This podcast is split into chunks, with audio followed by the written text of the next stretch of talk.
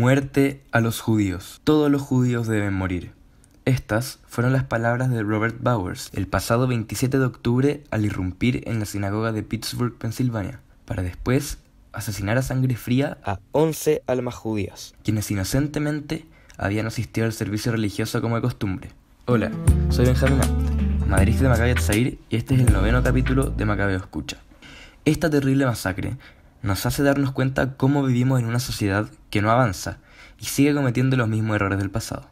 Esto se refleja con la historia de Judas Samet, quien a los 7 años se vio obligado a luchar por su vida durante 10 largos meses para poder sobrevivir al campo de concentración de Bergen-Belsen.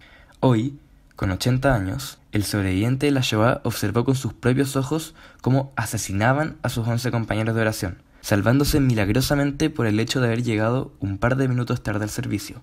Increíblemente, 73 años después, Judah vivió la misma situación. Estuvo a punto de ser asesinado simplemente por ser judío, salvándose por razones del destino. Tristemente, el mundo en el que vivimos da un paso hacia adelante y dos hacia atrás.